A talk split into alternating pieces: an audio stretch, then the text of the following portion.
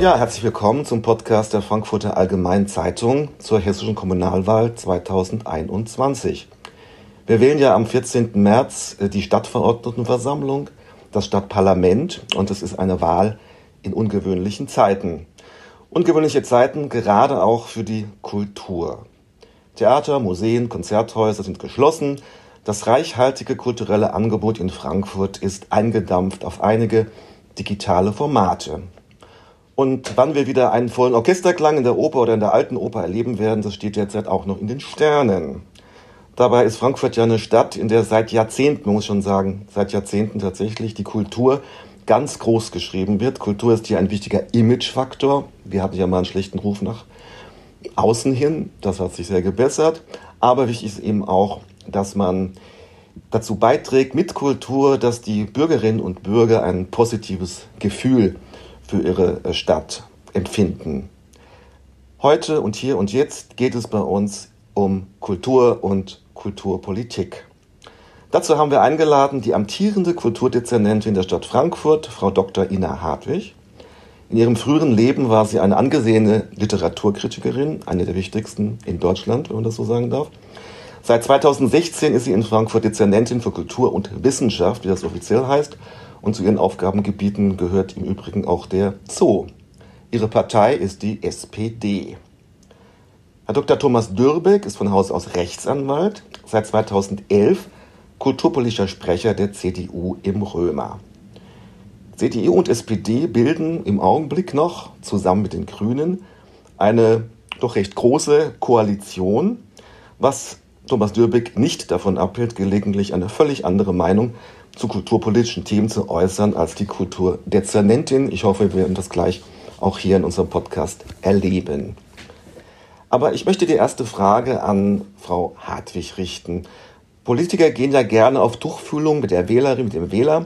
Sie suchen das persönliche Gespräch, die klingeln sogar manchmal an Wohnungstüren. Wie geht eigentlich Wahlkampf in Corona-Zeiten?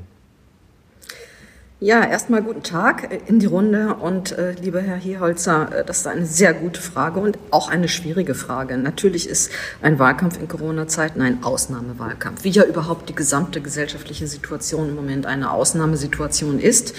Und der direkte Kontakt mit Wählern und Wählerinnen ist im Moment äh, schwer möglich. Das heißt, wie so vieles andere auch, ist der Wahlkampf mehr oder weniger ins Internet verlagert und wir bespielen die verschiedensten digitalen Formen und Formate. Wir haben ja jetzt schon fast ein Jahr Erfahrung mit diesem Virus und da kann man sagen, dass davon profitiert natürlich auch der Wahlkampf.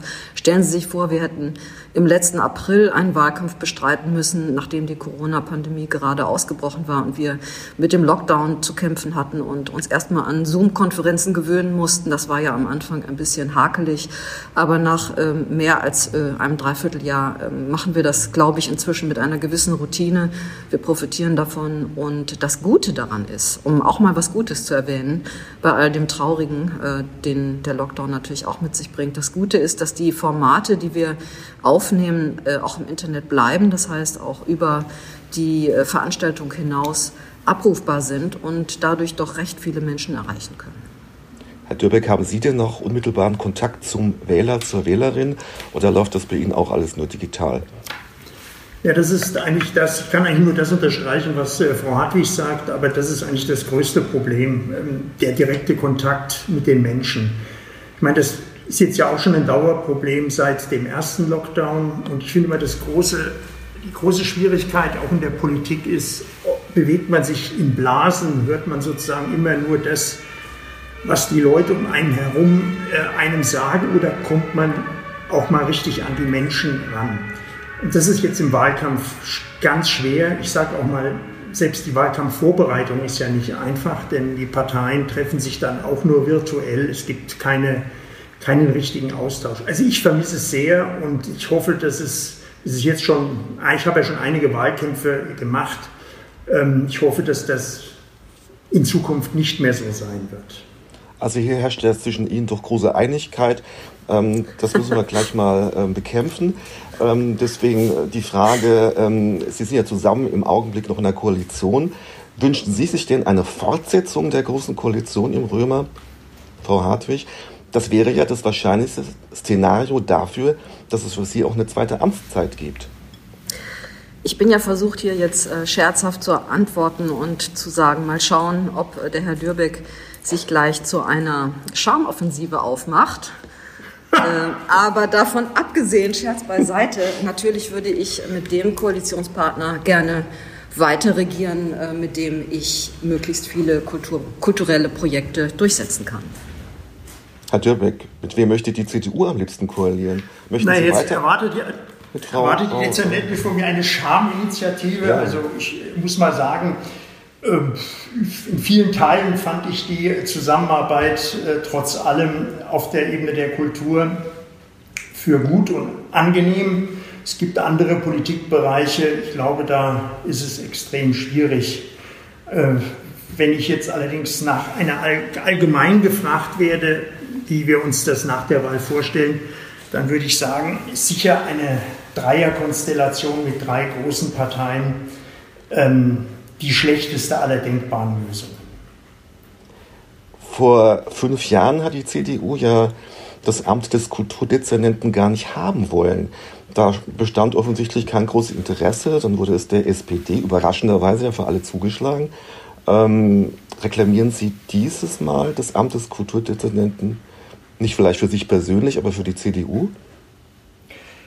Also Leholzer, ich glaube, da überschätzen Sie meine Einflussmöglichkeiten in der Partei äh, gewaltig. Ich glaube, dass ich inhaltlich bei der einen oder anderen kulturpolitischen Frage, dass man da durchaus auf mich hört.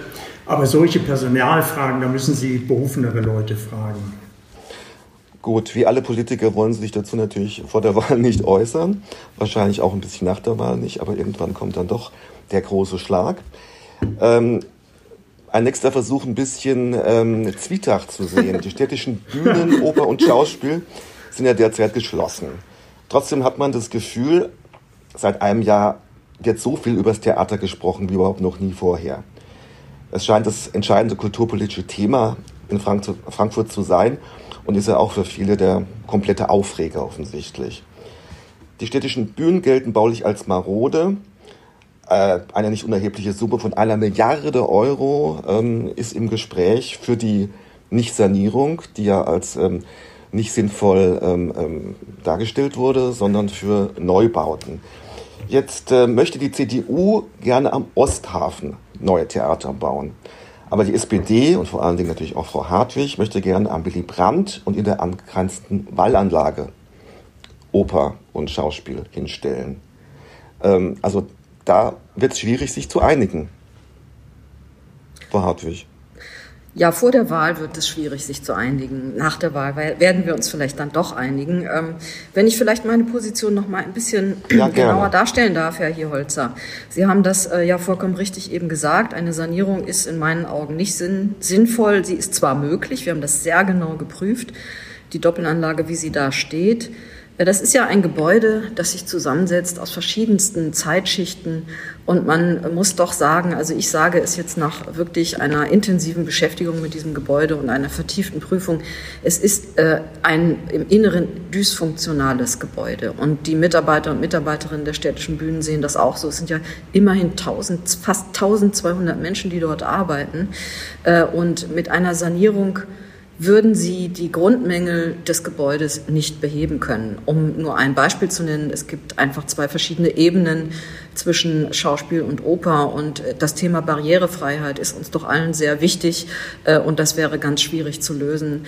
Äh, hinzu kommt, dass die Kosten annähernd so hoch wären wie bei einer Neubaulösung und angesichts der Risiken, die man in anderen vergleichbaren Bauprojekten in der Republik wunderbar besichtigen kann, angesichts der Risiken der Dauer auch einer solchen Baustelle bin ich zu dem eindeutigen Ergebnis gekommen, eine Sanierung nicht zu empfehlen, obwohl ich gebe es zu, und das habe ich auch immer gesagt, äh, ich durchaus hänge an, an dem Gebäude, an der Glasfassade insbesondere. Das ist schon ein Statement äh, von 1963, äh, die, diese Glasfassade, die eben die Transparenz von innen und außen möglich macht mit den Wolken von Kemeny. Darüber ist ja auch viel gesprochen worden. Ähm, ich will sagen, so einfach fällt mir das nicht und ich glaube, so einfach wird es auch vielen Frankfurtern und Frankfurterinnen nicht fallen, sich zu verabschieden von dem Gebäude. Aber ich muss sagen, ich bin mir, äh, was das Ergebnis angeht, doch jetzt ganz sicher, eine Sanierung ist wirklich nicht sinnvoll. Und äh, ich bin auch sehr froh, dass die Stadtverordneten da meiner Empfehlung gefolgt sind und wir schon vor über einem Jahr in der Stadtverordnetenversammlung, Herr Dürbeck hatte ja auch mitgestimmt, ähm, beschlossen haben, für Frankfurt eine Neubaulösung zu finden und zu wählen. Und soweit sind CDU und SPD sich im Übrigen auch einig.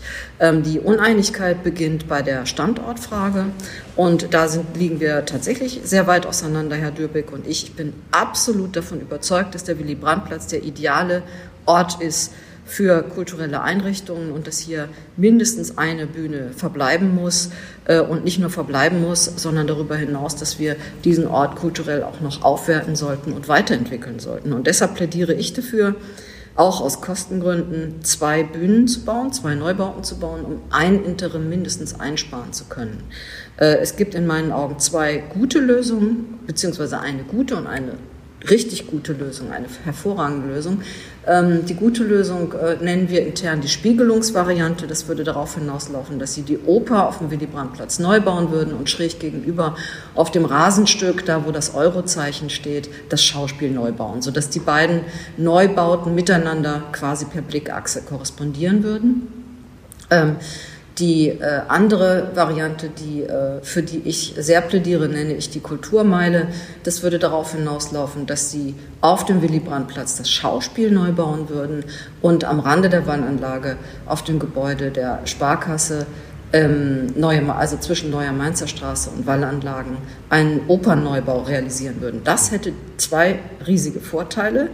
Erstens, dass sie eine Interimslösung für die Oper umgehen würden. Und diese Interimslösung für die Oper ist, das liegt an der Natur der Sache, besonders komplex und besonders teuer. Äh, Im anderen Fall der Spiegelungsvariante würden sie das Schauspiel zuerst bauen und äh, das Schauspiel würde dann um eine Interimslösung herumkommen. Ähm, äh, und äh, wenn die Oper um eine Interimslösung herumkommt, ist das aus Kostengründen und logistischen Gründen sicherlich sehr von Vorteil.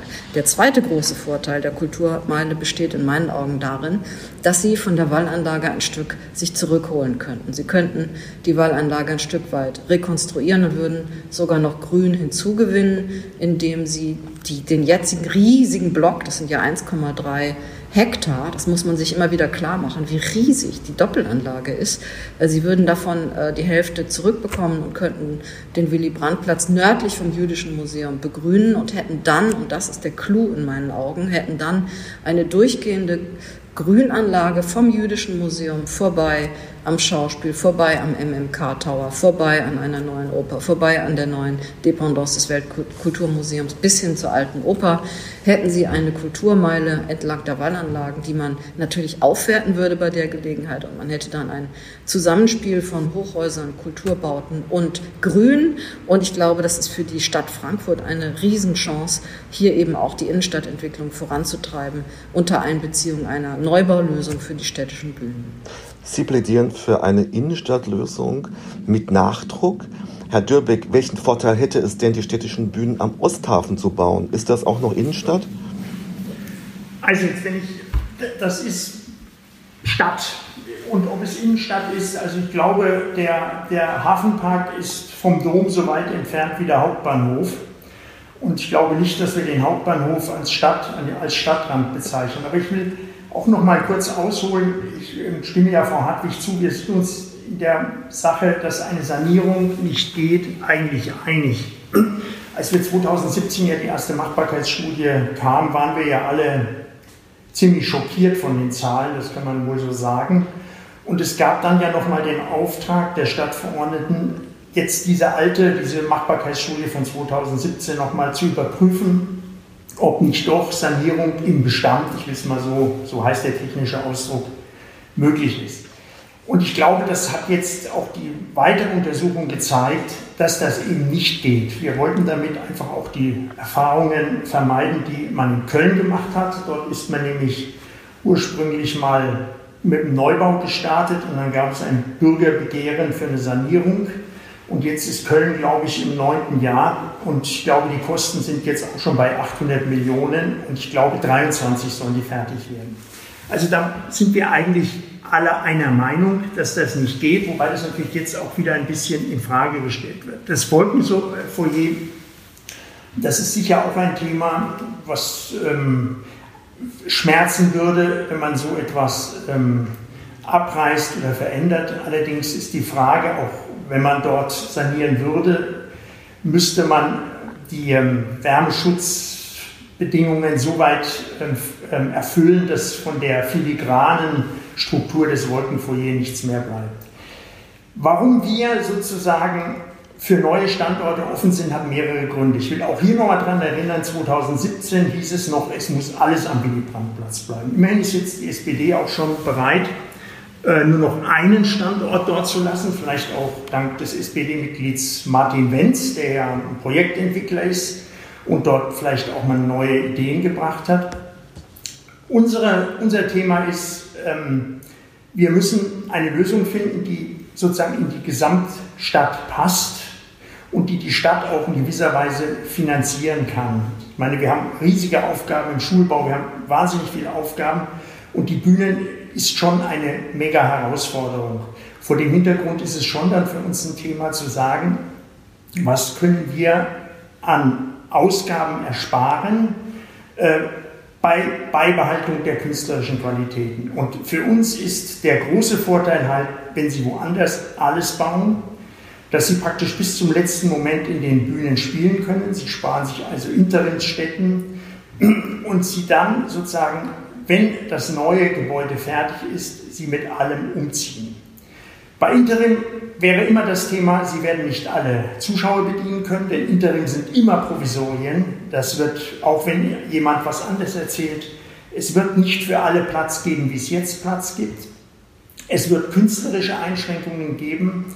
Ähm, es sei denn, man sagt, wir geben in Interim jetzt so viel aus wie einen Neubau, dann können wir das natürlich alles machen aber zwei Neubauten geht nicht. Also das ist unser Grund, dass wir einfach sagen, was ist machbar, was ist auch den, den Bürgern zumutbar, die jetzt keine Theater- und Operngänger sind, die aber durchaus verstehen, dass die Stadt Frankfurt sowas braucht und das ist bei uns überhaupt keine, steht für uns überhaupt nicht in Frage. Frankfurt braucht eine gute Oper und ein gutes Schauspiel.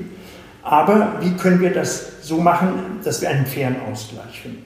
Und ich will auch noch mal was zu der zu der ähm, Kulturmeile sagen. Also ich bin ja seit 2011 in der Stadtverordnetenversammlung. Ich hatte mit der Kulturmeile immer die Braubachstraße verbunden und ähm, den Wegmarkt und die Ecke dort, die Fahrgasse. Es, die zweite Kulturmeile mag zwar jetzt ein schöner Begriff sein, aber ehrlich gesagt glaube ich nicht dran, denn die Opernlösung in der neuen Mainzer Landstraße wird nur funktionieren, wenn die Hessische Landesbank da noch ein Hochhaus hinbaut. Sie will ja noch eins bauen wo das Museum für Weltkulturen hinein soll, mit einer Dependance. Und ich frage mich, ähm, wie sicher ist das, dass überhaupt noch jemand in den nächsten Jahren Hochhäuser baut? Denn wir sind ja jetzt eigentlich auf einem völlig anderen Weg. Und ich glaube, wir werden dort, laufen dort dann nachher nur einer, einer Illusion hinterher, die, ähm, die nicht funktionieren wird.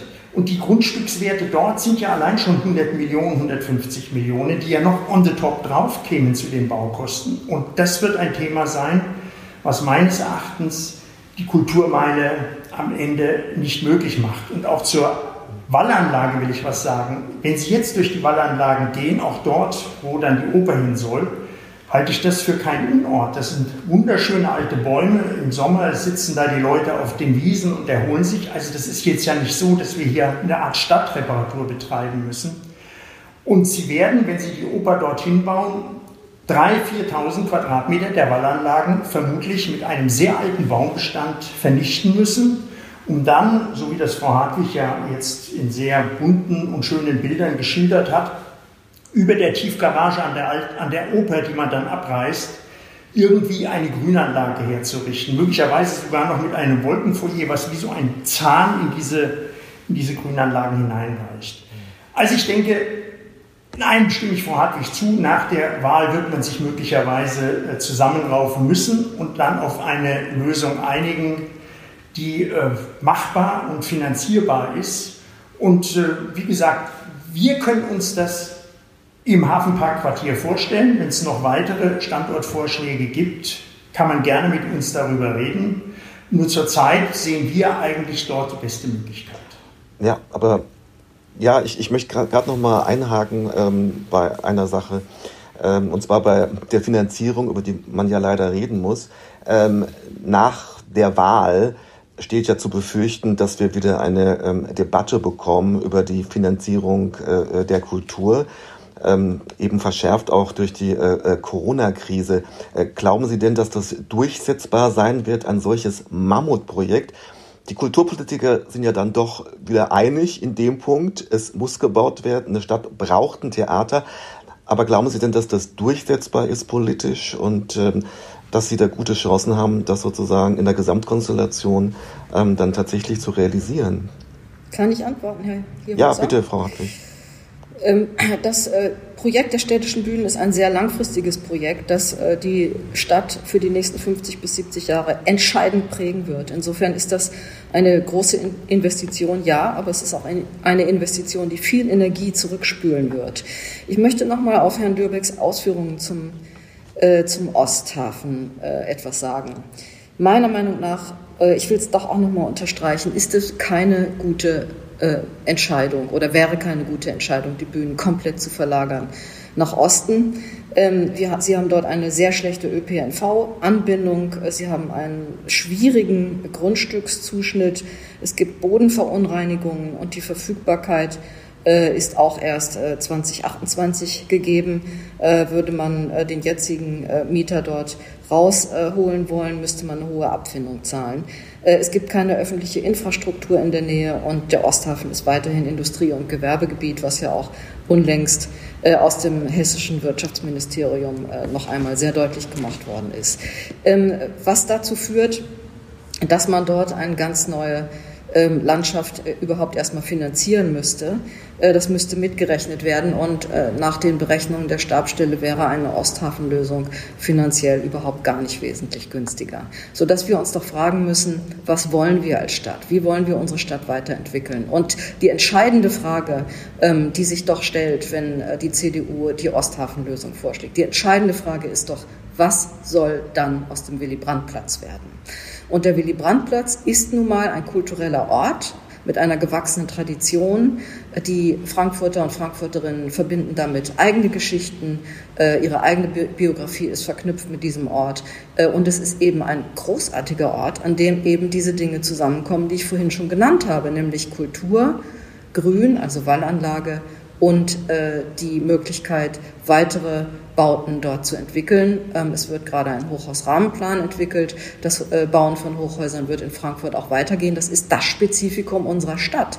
Das gibt es nur in Frankfurt in der Bundesrepublik Deutschland. Und deshalb bin ich dafür, dass wir dieses Spezifikum benutzen, um hier einen neuen Markenkern für Frankfurt zu schaffen. Und im Übrigen gab es enorm positive Resonanz, gerade aus der Wirtschaft. Und die CDU, die sich ja äh, die sich ja als ähm, auch zu Recht als äh, wirtschaftsfreundliche Partei darstellt, sollte meiner Meinung nach auch darauf hören, was die Wirtschaft hier äh, verbindet mit dieser großartigen Möglichkeit. Beispielsweise auch was den Tourismus in der Innenstadt angeht oder die Weiterentwicklung der Gastronomie. Das ganze Thema Tourismus, äh, das ist uns durch Corona natürlich äh, jetzt ein bisschen weggesackt, aber der Tourismus wird doch zurückkommen. Wir haben 2019 vor Corona ein touristisches Superjahr gehabt und wir werden selbstverständlich daran bald wieder anknüpfen können. Also wir müssen dieses Thema langfristig denken und äh, die, jeder in Frankfurt weiß, dass die städtischen Bühnen, so wie sie dastehen, marode sind, dass sie nicht zu retten sind und dass da etwas geschehen muss. Und es hat sich auch noch niemand gewagt zu sagen, wir brauchen keine Oper, wir brauchen kein Schauspiel. Das ist nun mal so, dass alle wirtschaftlich potenten Städte, und da darf man Frankfurt ja bitte sehr dazu zählen, dass alle wirtschaftlich potenten Städte Theater und Opern in der Innenstadt haben. Das ist eine schöne europäische Tradition. Ich darf auch daran erinnern, wir sind eine europäische Stadt. Mit der Europäischen Zentralbank haben wir hier eine entscheidende Institution vor Ort. Äh, all das zusammengenommen äh, ist für mich wirklich ein guter Grund, an dieses Projekt zu glauben und weiterhin mich dafür einzusetzen. Trotzdem flackert ja immer wieder die Diskussion auf, ob man nicht doch eine Sanierung machen kann, ob man es nicht doch billiger haben kann, ob man unbedingt zwei Neubauten braucht, die wahrscheinlich mittlerweile viel mehr als eine Milliarde kosten werden. Aber ich wollte noch was ähm, anderes fragen. Wir haben ja das mittelschwere Problem, sage ich mal, dass die hessische Denkmalbehörde ähm, das Wolkenfoyer unter Denkmalschutz gestellt hat. Das ist ein Problem, das man natürlich auch am Osthafen dann haben würde. Am Osthafen das Wolkenfoyer mit den Wolken von Kemeny irgendwie zu integrieren. Halten Sie das denn, Herr Dürbeck, ähm, für machbar? Gut, das ist eine Frage der Architektur. Ähm, also Sie werden es sicher nicht in der Weise herstellen können, wie es am, am Willy-Brandt-Platz ist. Nur ich sage nochmal, wenn Sie dort sanieren müssten, müssen Sie die, ähm, die ganze Verglasung rausnehmen. Sie müssen dreifach Wärmeschutzverglasung, das sind gigantische Gewichte. Sie werden die ganze Konstruktion verändern. Am Ende machen Sie dort das, was wir ja auch äh, denen vorwerfen, die das Schauspielhaus von 1902 irgendwie wieder aufbauen wollen. Wir hängen an irgendeine Form völlig neue Materialien, völlig neue Konstruktionen und dann bleibt von der ursprünglichen Leichtigkeit nichts übrig. Ich will aber nochmal, weil Sie ja auch nach der Finanzierung gefragt mhm. haben, also ich mache mir doch da gar keine Illusion. Die Stadt hat ein, ein Etat von 4 Milliarden Euro im Jahr, Pi mal Daumen, ich muss mal so sagen. Da ist diese Ausgabe natürlich ein völlig wahnsinniger Betrag. Wenn dann über die Elbphilharmonie zitiert wird in Hamburg mit 750 Millionen, muss man einfach wissen, Hamburg hat einen Etat von 13 Milliarden. Das ist halt mal schon eine ganz andere Größenordnung. Also ich denke, da werden wir sicher auch alle wieder einer Meinung sein. Wir werden das, da bin ich fest überzeugt, und das wird das dickste Brett zu bohren sein, was wir haben. Wir werden es nicht ohne Bundes- und Landesmittel schaffen. Das muss ich ganz klar sagen. Dafür ist diese Investition zu groß. Aber wir sind ja in Frankfurt mit diesem Problem gar nicht alleine. Alle Städte in Deutschland haben Theater, die in die Jahre gekommen sind. Und ich glaube schon, dass wir da auch mal parteiübergreifend nachdenken müssen, äh, wie man vielleicht Kulturförderung auf Bundes- und Landesebene auch für solche, nicht nur Frankfurter Probleme schafft. Ich will das einfach nur mal sagen, damit das hier äh, nicht verloren geht. Ich will auch noch mal was sagen zu dem Thema ähm, Bedeutung des Willy-Brandt-Platzes und des Schauspiel- und Opernhauses. Ich glaube, die alte Oper hat 450.000 Besucher im Jahr, das Schauspielhaus und die Oper 350.000. Wenn Sie jetzt am Willy-Brandt-Platz sind, ist das doch ein völliger Unort. Also da sitzen, sitzen wir doch lieber am Opernplatz irgendwo und wenn wir nur uns in die Grünanlagen dort setzen. Also ich finde, da werden, wird jetzt kommt so ein bisschen so eine Romantik hoch, die es an diesem Platz noch nie gegeben hat. Und ähm, auch nochmal das Thema Osthafen und ähm, Hafenparkquartier, das ändert sich ja alles. Natürlich muss das verkehrlich anders angeboten werden, angebunden werden, aber das tut es ja ohnehin schon mit der Wohnbebauung, die jetzt gar nicht mal im Hafen, sondern in den Teilen zum Ostbahnhof dazukommt, entstehen ja unglaublich viele Wohnungen. Und meine Sorge ist eigentlich nur die, wenn man jetzt versucht, da am Willy-Brandt-Platz mit einer Interimslösung zu arbeiten, dann ist immer die Frage, wie lange wird es denn dauern? Also die Optimisten sagen, wir reden von einer Bauzeit von fünf Jahren. Jetzt schaffen ja nicht mal private Bauherren fristgerecht zu bauen. Das kann für die öffentliche Hand auch eine Bauzeit von zehn Jahren werden. Das heißt, auf einmal haben Sie zehn Jahre Inter Interimslösungen für Schauspiel oder für die Oper. Das sind Dinge, die machen die Sache so unberechenbar. Und meine Sorge ist nicht nur die, dass wir den bisherigen Besuchern nicht mehr die Möglichkeiten bieten können, die sie gewöhnt sind, sondern was viel schlimmer ist, ist, wenn sie den Künstlern sagen müssen, also ihr habt jetzt hier die nächsten fünf, acht oder zehn Jahre Interimsspielzeiten mit allen möglichen Einschränkungen. Und das ist das, was ich für, für eine ganz große Gefahr halte. Dass wir als Frankfurt ein Opern- und Schauspielhaus brauchen und auch eins mit, sagen wir mal, nicht nur mit einer guten Hardware, sondern mit einer tollen Software. Und die Software, wenn ich es mal so sagen darf, haben wir zurzeit. Ja, das steht völlig außer Frage. Also da glaube ich, äh, sind die Frau Hartwig und ich locker einer Meinung. Ähm, es geht wirklich nur darum, wie wir das umsetzen, so dass wir die Kunst und das künstlerische Niveau erhalten können und gleichzeitig uns unsere Zuschauer erhalten. Und wenn es dann noch so ist, dass wir es vielleicht finanziell in einem sichereren Rahmen und zeitlichen Rahmen schaffen, dann ist das doch die optimale Lösung. Ja, jetzt hat Frau Hartwig ja nicht nur mit der CDU zu tun und dem Osthafen. Ähm, wir haben jetzt gesehen, es gibt doch äh, relativ viel Einigkeit. Wir müssen bauen, wir müssen auch vielleicht großstilig bauen.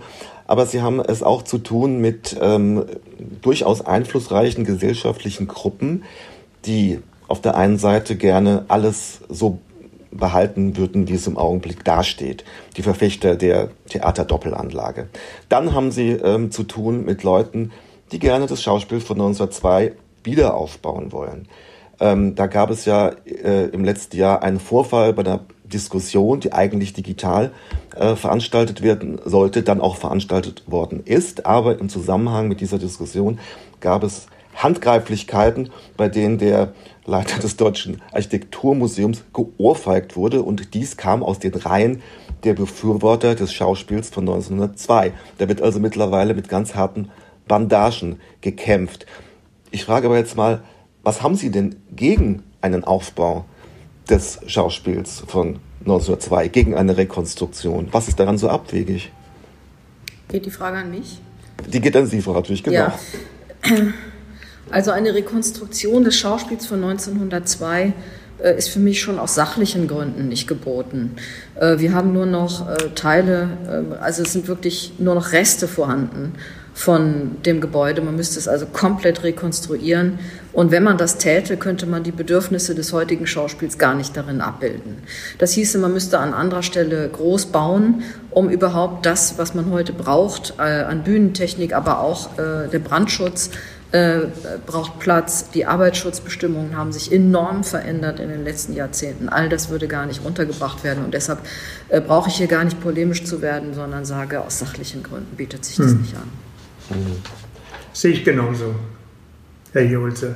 Wenn man vor allen Dingen sich mal, was die Rekonstruktionsfreunde ja immer wieder zeigen, sie zeigen ja immer nur einen Blick auf das Theater.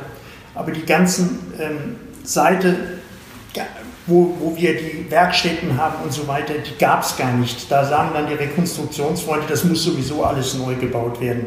Weil dieses Theater, so wie es mal 1902 war, heutigen Theaterbedürfnissen in der Weise überhaupt nicht mehr entspricht. Also kann ich nur unterschreiben. Ich will nochmal zurückkommen kurz auf diesen Vorfall ähm, wo es eben zu Handgreiflichkeiten tatsächlich kam bei einer Diskussion, wo man eigentlich damit nun wirklich nicht gerechnet hätte. Ähm, zeigt das ein bisschen, ähm, wie das gesellschaftliche Klima ähm, sich äh, verändert hat, ähm, dass überraschenderweise jetzt sozusagen ein bürgerlicher Rand auch ähm, zur Gewalt neigt, ist ja doch etwas, das wir eigentlich so bisher, zumindest in Deutschland, noch nicht erlebt haben. Frau Hartwig, was sagt das aus über unsere Gesellschaft, über Frankfurt auch? Na, wir waren schon ganz schön geschockt an dem Abend, muss ich Ihnen sagen. Also es ist ja nicht so, äh, nicht nur so, dass der Direktor selbst ins Gesicht geschlagen worden ist, sondern der Hausmeister ist in die Hand gebissen worden, gebissen worden und das in mhm. Corona-Zeiten. Das ist äh, wirklich, das hat eine Qualität, die einen Schaudern macht und ähm, die Corona-Leugner im Übrigen ähm, greifen auch zu diesem Mittel. Äh, und äh, insofern äh, muss einem das wirklich zu denken geben, wie es hier zu diesem Anstieg an physischer Aggression gekommen ist. Die verbale Aggression, die nimmt ja schon seit Jahren zu, unkontrolliert im Netz. Das ist sicherlich auch nicht gerade ähm, geeignet, um eine friedliche Koexistenz verschiedenster Meinungen äh, zu ermöglichen. Aber das hat eine neue Qualität. Das hat uns wirklich tief erschüttert.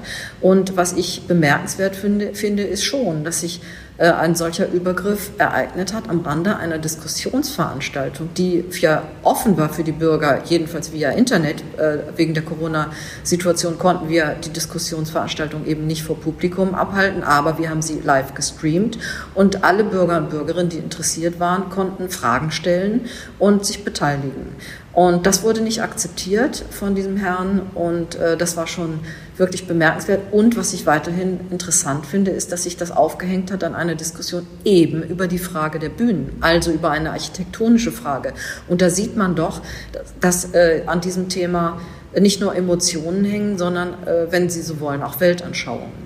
Dass äh, damit eben einhergeht die Konfrontation welche Architektur wollen wir denn und wofür steht die? Steht die für eine offene Gesellschaft, für eine pluralistische Gesellschaft? Steht die für einen Aufbruch ins 21. Jahrhundert? Steht die für ein Anknüpfen an die moderne Tradition? Oder will sie zurück in eine vermeintlich paradiesische Vorzeit äh, die alle Narben äh, auslöscht, äh, zu denen ich mich immer bekenne. Ich finde, die Narben des 20. Jahrhunderts gehören zu unserer Geschichte und die können wir nicht auslöschen und die müssen wir mitnehmen.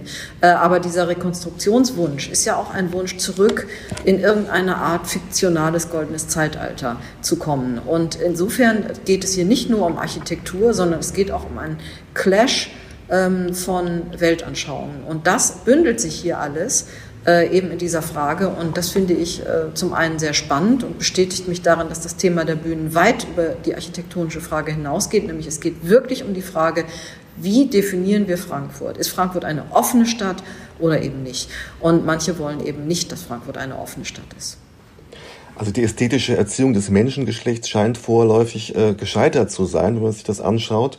Ähm, ist es da nicht umso wichtiger, schon äh, die Kleinsten und die Kleinen an die Hand zu nehmen und ihnen auch ähm, ja, Inhalte zu vermitteln, auch ähm, zu vermitteln, dass Auseinandersetzungen nicht mit den Fäusten geführt werden sollten und da komme ich jetzt ähm, aufs Kinder- und Jugendtheater und frage Sie, Herr Dürbeck, warum torpediert denn die CDU im Augenblick das Kinder- und Jugendtheater, wo es doch im Koalitionsvertrag von ähm, 2016 festgelegt ist? Also, Herr Heholzer, ich meine, torpedieren ist natürlich jetzt ein sehr starkes Wort. Im Übrigen sind jetzt ja gerade erst im Magistrat Mittel freigegeben worden zur Finanzierung des Architektenwettbewerbs, der zurzeit läuft. Also es ist nicht ganz so, wie Sie das darstellen. Der, der Punkt naja, ist. Es gibt Äußerungen von dem Bürgermeister. Naja gut, aber die eindeutig hat, der Bürgermeister hat jetzt die Mittel freigegeben. Ähm, er hätte ja, wenn er es torpedieren wollte, so wie Sie sagen, ja sagen können, wir müssen überhaupt kein Geld mehr in den Architektenwettbewerb stecken.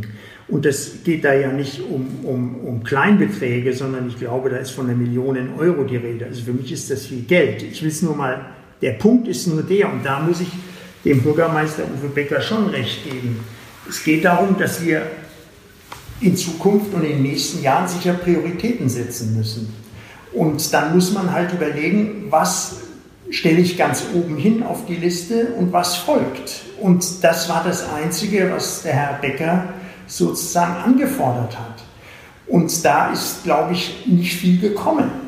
Und ich muss Ihnen auch sagen, in der jetzigen Situation, ich habe das bei diesem Kinder- und Jugendtheater, wir haben jetzt fünf Jahre gebraucht, um eigentlich, wir sind eigentlich mit einem tollen Koalitionsvertrag gestartet, haben jetzt fünf Jahre gebraucht, um einen Architektenwettbewerb anzuschieben, der erst nach der Kommunalwahl seine Ergebnisse vorlegen will. Und wenn ich die jetzige Zeitplanung sehe, dann soll jetzt ein Schelm, der Böses denkt, mit dem Bau kurz vor der Kommunalwahl 2026 begonnen werden und die Inbetriebnahme ist jetzt schon geplant auf 28, 29. Ich habe es nochmal extra nachgeschaut. Also es wird da schon auch mit einer unglaublichen, sagen wir mal, Ruhe gearbeitet, was ich schon ein bisschen für, sage ich mal, verdächtig halte, weil wenn es, wenn es wirklich darum geht, das Thema wenn es allen darum geht, das Thema durchzuziehen, warum werden da so große Zeiträume genommen? Und mein, mein letztes Petitum ist auch nochmal, ich, ich persönlich sage, wünsche mir das Kinder- und Jugendtheater im Zoogesellschaftshaus. Das war übrigens auch eine Idee noch der alten äh, Grünen, der schwarz-grünen Koalition. Ähm, nur Reicht aber weiter zurück, schon bis Frau Reisch. Ja, ja, aber wir haben das äh, 2014, 15, nee, ja, nee, aber wir haben das ja im Zoogesellschaftshaus kam der mhm. Vorschlag aus der schwarz-grünen Koalition noch vor der letzten Kommunalwahl. In der jetzigen Situation, in der wir allerdings sind, ja, habe ich, verstehe ich immer nicht, aber da bin ich, da komme ich jetzt auch irgendwann an meine ähm, Grenzen als, als Kommunalpolitiker. Ich mache das ja nur ehrenamtlich warum immer alles gleich so bombastisch sein muss in Frankfurt. Ich meine, wir haben zum Beispiel im Zoogesellschaftshaus ein funktionierendes Theater. Das ist das Fritz-Remont-Theater. Der Helm hat sich große Verdienste für die Stadt gemacht und er hat ein tolles Theater dort und er wird es auch vielleicht ein paar Jahre machen, aber irgendwann einmal, glaube ich, wird er das, und das ist ja auch schon, glaube ich, werden ja schon Gespräche geführt, aufgeben. Wir haben dort ein funktionierendes Theater. Es entspricht vielleicht jetzt nicht State of the Art eines Kinder- und Jugendtheaters, wie es heute sein muss. Ich habe dort als Kind, gab es in diesem Theater immer das äh, Jugendkino in Frankfurt. Ich habe dort also sozusagen alle Filme, Jugendfilme gesehen in meiner in meiner Jugend. Es ist also durchaus eigentlich schon was da. Mit 342 Plätzen. Und jetzt wollen wir 50 Millionen Euro ausgeben, um 500 Plätze zu bauen. Ich verstehe, dass, man, dass das kleine Theater dort oben vielleicht nicht reicht für ein modernes Kinder- und Jugendtheater. Aber warum muss das alles immer so riesig sein? Und der letzte Punkt, der mir dann auch sozusagen am Herzen liegt, und das bitte ich auch zu verstehen, es geht nicht hier um Torpedieren, aber wenn Aufträge erteilt werden, müssen sie auch ausgeführt werden. Wir haben gesagt, es muss mit dem Umland zusammen dieses Kinder- und Jugendtheater organisiert werden. Das kann jetzt nicht sein, dass die Frankfurter sagen, wir geben jetzt 15 Millionen aus, liebes Umland, jetzt gebt mal bitte Knete her und die wollen dann auch mitreden. So, und da gibt es, da fehlt mir alles. Und wir können nicht wieder sagen, wir bauen es und dann brauchen wir das Geld von euch, aber ihr dürft nicht mitreden. Also ich glaube, wir müssen dort ähm, auch mal ein bisschen demütiger und bescheidener losgehen. Und dass man auch in Räumen, die erstmal keine Theaterräume sind, großartiges Theater machen kann, hat doch der Pramel auf Naxos gezeigt. Ich meine, da ist es, da sah ja noch, da sieht es ja, als er kam, ganz schlimm aus. Hier in diesem Zoogesellschaftshaus ist ja fast alles da. Also das wäre sozusagen der Punkt, wo ich einfach sagen muss, wenn wir jetzt in eine, in eine finanzielle äh, Situation laufen, können wir es nicht mal bescheidener probieren? Fangen wir mal an und dann schauen wir, wie wir das peu à peu machen. Nein, jetzt wird dort also ein Riesenprojekt aufgezogen und Sie, Herr Hierholzer, werfen uns jetzt vor, wir torpedieren es. Wir fragen und sagen, Prioritäten setzen. Da muss natürlich jetzt Frau Hartwig direkt darauf antworten. Ähm, Geht es für Sie auch eine Nummer kleiner? Ist das Projekt tatsächlich äh, so riesig, dass wir das in Frankfurt nicht äh, stemmen können? Ähm, oder ist äh, ein Kinder- und Jugendtheater nicht so wichtig, ähm, dass wir keine Kosten und Mühen scheuen sollten, zumal wir ähm, einen Raum dafür im Prinzip äh, hätten, nämlich äh, im Zoogesellschaftshaus? Ähm, ich möchte das Stichwort der Prioritäten gern nochmal aufgreifen. Jeder setzt für sich Prioritäten. Das tut die CDU, das tut die SPD, das tun die Grünen. Und in einer Koalition kommt es natürlich darauf aus, das auszutarieren. Und für mich und auch für die Grünen ist das Kinder- und Jugendtheater prioritär. Und im Übrigen ähm, hat die Corona-Situation damit herzlich wenig zu tun, denn äh, Sie haben es ja schon zu Recht gesagt, äh, Herr Hierholzer, der äh, Kämmerer, der äh, geschätzte Kollege Herr Becker, hat das Kinder- und Jugendtheater weit vor Corona schon äh, in Frage gestellt, immer wieder in Frage gestellt, immer wieder in Frage gestellt, so dass man sich durchaus auch mal fragen kann, ob eine gewisse Verlangsamung nicht auch mit äh, diesem Widerstand zu tun hat. Aber da will ich jetzt gar nicht groß drauf rumreiten.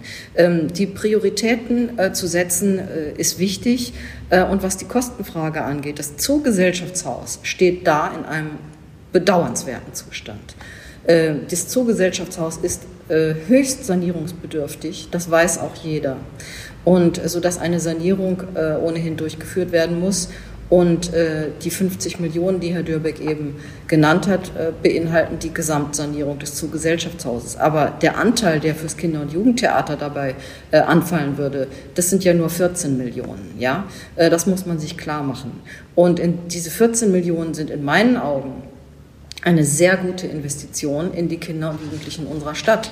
Und äh, wir haben in Frankfurt leider kein äh, zentrales Kinder- und Jugendtheater, das auch in die Region äh, ausstrahlt, äh, wie andere Städte vergleichbarer Größe das längst haben. Und deshalb ist der Wunsch ja auch so alt in Frankfurt und berechtigt. Und inzwischen würde ich sagen, ist ein Kinder- und Jugendtheater dringlicher denn je. Und hier möchte ich doch noch mal Corona erwähnen. Gerade in der Corona-Zeit ist uns doch allen sehr schmerzlich deutlich geworden, dass die Ungleichheit größer geworden ist, dass die Chancengleichheit überhaupt nicht gegeben ist und dass viele Kinder und Jugendliche im Moment zurückbleiben äh, und eine Stadt wie Frankfurt, die eine sehr junge Stadt ist, äh, eine sehr junge Stadt ist statistisch gesehen, eine sehr internationale Stadt ist, braucht ein Kinder- und Jugendtheater als integratives Moment. Die Kinder und Jugendlichen werden es uns danken und werden es vielfach zurückzahlen in die städtische äh, in die städtische ähm, Kultur, in die, in die Zukunft. Und darüber hinaus braucht auch die freie Szene in Frankfurt ein Kinder- und Jugendtheater. Wir haben ja ein Konzept erstellt, das ganz explizit die freie Szene mit einbeziehen will. Und das ist, glaube ich, ein sehr innovatives Modell, dass man sagt, man hat ein kleines Ensemble mit einer eigenen Handschrift, aber das Haus ist auch offen für die freie Szene. Und äh, die freie Szene wünscht sich das zutiefst. Und äh, auch der freien Szene gegenüber haben wir eine gewisse Verpflichtung. Äh, und äh, deshalb halte ich das Projekt für überhaupt nicht größenwahnsinnig, sondern für höchst angemessen. Äh, und man muss sich mal vorstellen, dass wirklich wunderbare festivalstarke Stücke das alle zwei Jahre in die Region kommt. Es gibt dort Aufführungen aus anderen Ländern, die können wir in Frankfurt überhaupt nicht zeigen, weil wir keine entsprechende Bühne haben. Das ist peinlich äh, im Vergleich mit anderen Städten und äh, so sollte es nicht bleiben.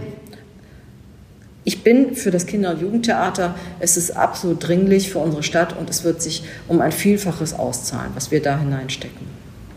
Also wir sehen hier beim Kinder- und Jugendtheater gibt es auch, wie bei äh, dem Neubau der städtischen Bühnen durchaus äh, Kontroversen zwischen SPD und CDU. Zum Abschluss, ähm, denn ähm, wir sind schon mehr oder weniger am Ende unseres Podcasts, äh, wollte ich Sie doch noch mal beide fragen. Nach einem Jahr Corona. Hm. Ähm, auf der einen Seite haben wir gesehen, mit der Digitalisierung ähm, ist es nicht allzu gut bestellt gewesen. Auf der anderen Seite haben wir gesehen, auch da, wo es geklappt hat, ist eine gewisse Ernüchterung äh, mittlerweile da, weil den persönlichen Austausch offensichtlich ähm, doch äh, nichts ersetzen kann. Ähm, wie schätzen Sie denn nach einem Jahr Corona die Lage, ich sage es mal nicht der Kulturpolitik, sondern der Kultur der Macherinnen, der Macher ein? Ähm, wie steht die Kultur in Frankfurt da und ähm, auf was muss sie sich einstellen? Vielleicht Frau Hartwig?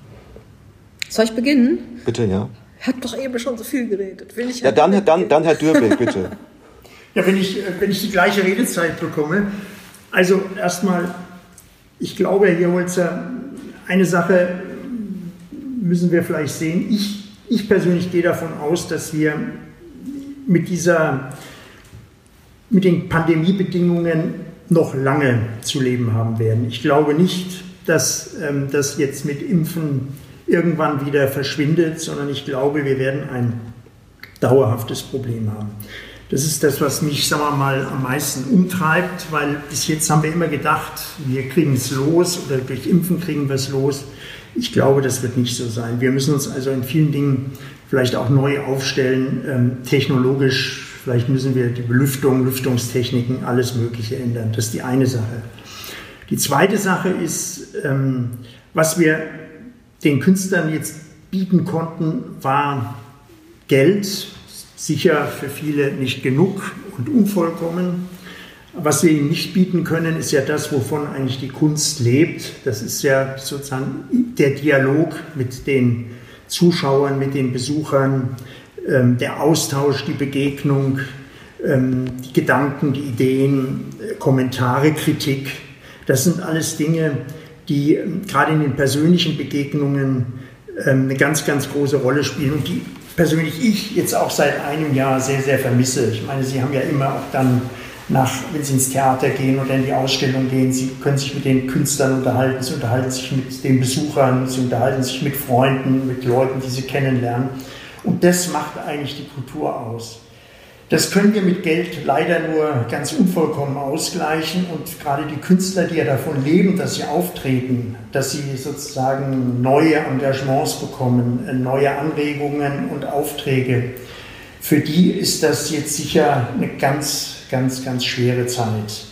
Und äh, ähm, ich, ich persönlich weiß auch wirklich nicht, wie es weitergeht. Wir müssen irgendwie schauen, dass wir jetzt Möglichkeiten finden, die Museen zu öffnen, die Ausstellungshäuser zu öffnen, die Theater zu öffnen, Konzerte zu öffnen, ähm, um wieder den ganzen Betrieb in Gang zu setzen und dann vielleicht mit Technik äh, es so zu machen, dass wir auch vielleicht wieder in die alten Auslastungen kommen, die ja hier in Frankfurt immer gut waren, weil diese Stadt ja doch sehr kunst- und Kultur interessiert ist. Aber ich glaube, das wird ein schwerer und harter Weg und ich glaube, das wird eine der großen Aufgaben der nächsten fünf Jahre sein, wie wir das wieder in einen Zustand bringen, der nicht so war, wie, wie er jetzt war. Vielleicht muss sich auch einiges ändern. Ich denke jetzt gerade auch an die Kinos, das wird ja auch noch eine ganz schwierige Situation. Aber ich glaube, das ist eine große Aufgabe und ich glaube, bisher hat niemand von uns dazu ein Patentrezept. Frau Hartwig, Sie haben ja gerade vor wenigen Tagen ähm, nochmal einen Brandappell gerichtet an die Landesregierung, ähm, bei der Wiederöffnung, bei den Lockerungen auch die Kultur dieses Mal ähm, äh, zu bedenken. Die scheint ja schon wieder ein bisschen hinten runterzufallen. Wann können wir denn endlich mal wieder ins Museum? Ich hoffe bald. Und ich sehe es wieder, Herr Dürbeck, äh, das fehlt uns wahnsinnig, dass wir ähm, Kunst im analogen Raum erleben und zwar mit anderen Menschen zusammen. Das ist ja wirklich das, äh, das ermüdet uns alle. Wir leben jetzt fast ein Jahr ohne, ohne Kultur, ohne Theater, ohne Oper. Es gab zwischendrin mal ein paar Zeitfenster, wo das wieder möglich war. Und dann wurde es wieder zugemacht und das war für die Kulturszene extrem frustrierend. Und zwar deshalb, weil ja die Hygienekonzepte da waren, befolgt worden sind und sich bewährt haben. Die kulturellen Räume sind ja nicht als Superspreader aufgefallen und trotzdem gab es wieder einen Lockdown. Das ist äh, bitter gewesen, das hat wehgetan und ähm, ich sehne mich auch wahnsinnig danach, dass äh, die Kultureinrichtungen wieder öffnen und wir äh, kontrolliert, die Hygienekonzepte liegen ja da, sind abgestimmt mit den mit dem Gesundheitsamt, dass wir kontrolliert wieder ein kulturelles Leben haben und damit auch miteinander sprechen. Das äh, hat, da hat Herr Dürbeck vollkommen recht. Es geht ja auch immer darum, dass man nach einer Aufführung äh, über die Aufführung spricht, sei es bei einem Glas Wein oder sei es im Restaurant. Äh, das ist äh, unglaublich wichtig für die Gesellschaft insgesamt. Insofern ist äh, die Kultur auch wirklich zentral. Ähm, aber ich stimme ihm auch äh, zu, dass wir mit dem Virus leben sollten und uns nicht ähm, jetzt ver, sozusagen verkrampfen sollten äh, und erwarten, also fälschlicherweise erwarten, dass wir dieses Virus komplett bekämpfen können, sondern ich plädiere dafür, dass wir äh, jetzt umschalten, dass wir auch andere Experten hören, dass wir äh, nicht nur äh, die Logik des Robert Koch Instituts befolgen.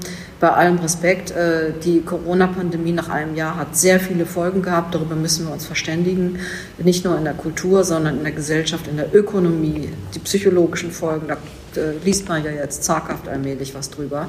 Damit werden wir uns noch beschäftigen müssen. Und was ich ganz wichtig finde, ist, dass wir peu à peu zu einem normalen Leben zurück kehren. Und dazu gehört, dass wir alle verantwortlich damit umgehen, dass wir uns an die Regeln halten und dann werden wir auch äh, kontrolliert mit dem Virus leben können. Das ist ähm, das, wofür ich plädiere. Und ähm, ich kann nur noch mal unterstreichen, mir fehlt die Kultur, allen Menschen, die ich kenne, fehlt die Kultur, den Künstlern und Künstlerinnen sowieso. Äh, das ist deren Leben und äh, es muss wieder losgehen. Und das ist etwas, auf das wir uns sicher alle verständigen können. Frau Hartwig, Herr Dürbeck, ich danke Ihnen ganz herzlich für dieses Gespräch. Wir konnten nur einen Bruchteil dessen natürlich anreißen, ähm, was die Kultur und was die Kulturpolitik äh, bewegt hat in den letzten Jahren und auch derzeit noch bewegt. Aber ich danke Ihnen sehr für dieses anregende Gespräch und ähm, wünsche Ihnen alles Gute. Ja, vielen Dank. Danke. Dankeschön. Ja, tschüss.